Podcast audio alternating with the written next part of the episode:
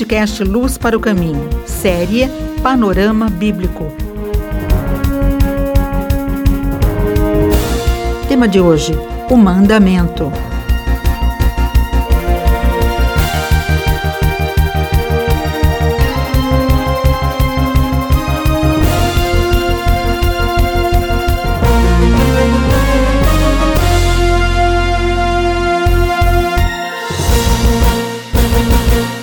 Nós estamos tratando da série Panorama Bíblico e eu quero conversar um pouco com você hoje sobre João 13, 34 e 35, sobre o novo mandamento.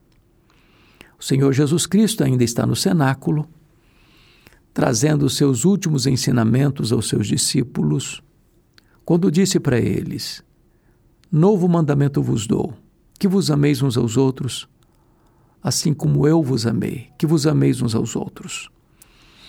E aqui você pode perguntar por que, que este é um novo mandamento? Porque amar o próximo é um antigo mandamento, está lá na lei de Deus. É o maior de todos os mandamentos é amar a Deus e amar o próximo. Em que sentido, então, este mandamento é novo? Este mandamento é novo, primeiro, porque ele agora tem um outro componente. Jesus disse: Vocês devem amar o seu irmão como eu vos amei, como eu amei vocês. E como Jesus nos amou? Ele amou e deu a sua vida por nós. Amar o próximo como a si mesmo significa que você vai fazer por próximo aquilo que você faz por você. Mas amar como Jesus amou significa que você vai amar o próximo e amar o próximo mais do que a você. Porque agora você vai amar o próximo e dar a sua vida por ele. Esse é o amor abnegado. Esse é o amor sacrificial. Quem ama se doa, quem ama se entrega. O verdadeiro amor é aquele que coloca o outro na frente do eu é aquele que, se preciso for, entrega sua vida para que o outro viva, ainda que você morra. Este é o amor com que Cristo nos amou e este é o amor com que devemos amar o nosso próximo, o nosso irmão. Mas Jesus traz aqui um outro componente muito importante. Nisto conhecerão todos que sois meus discípulos se tiverdes amor uns pelos outros. Francis Schaeffer, talvez o maior intérprete do cristianismo do século XX, disse que aqui está a apologética final, a prova dos nove.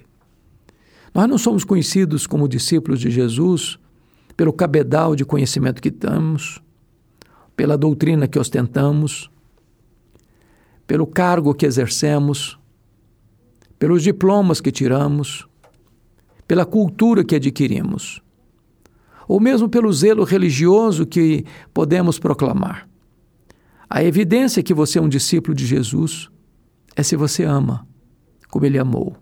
Não é discurso, não é palavra, mas é o amor prático.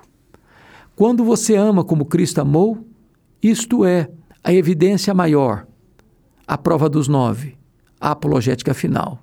Então você de fato é um discípulo de Jesus. Eu pergunto a você: você tem exercido este amor? Você tem amado seu irmão? Você tem amado seus pais? Você tem amado seus filhos? Você tem amado seu cônjuge?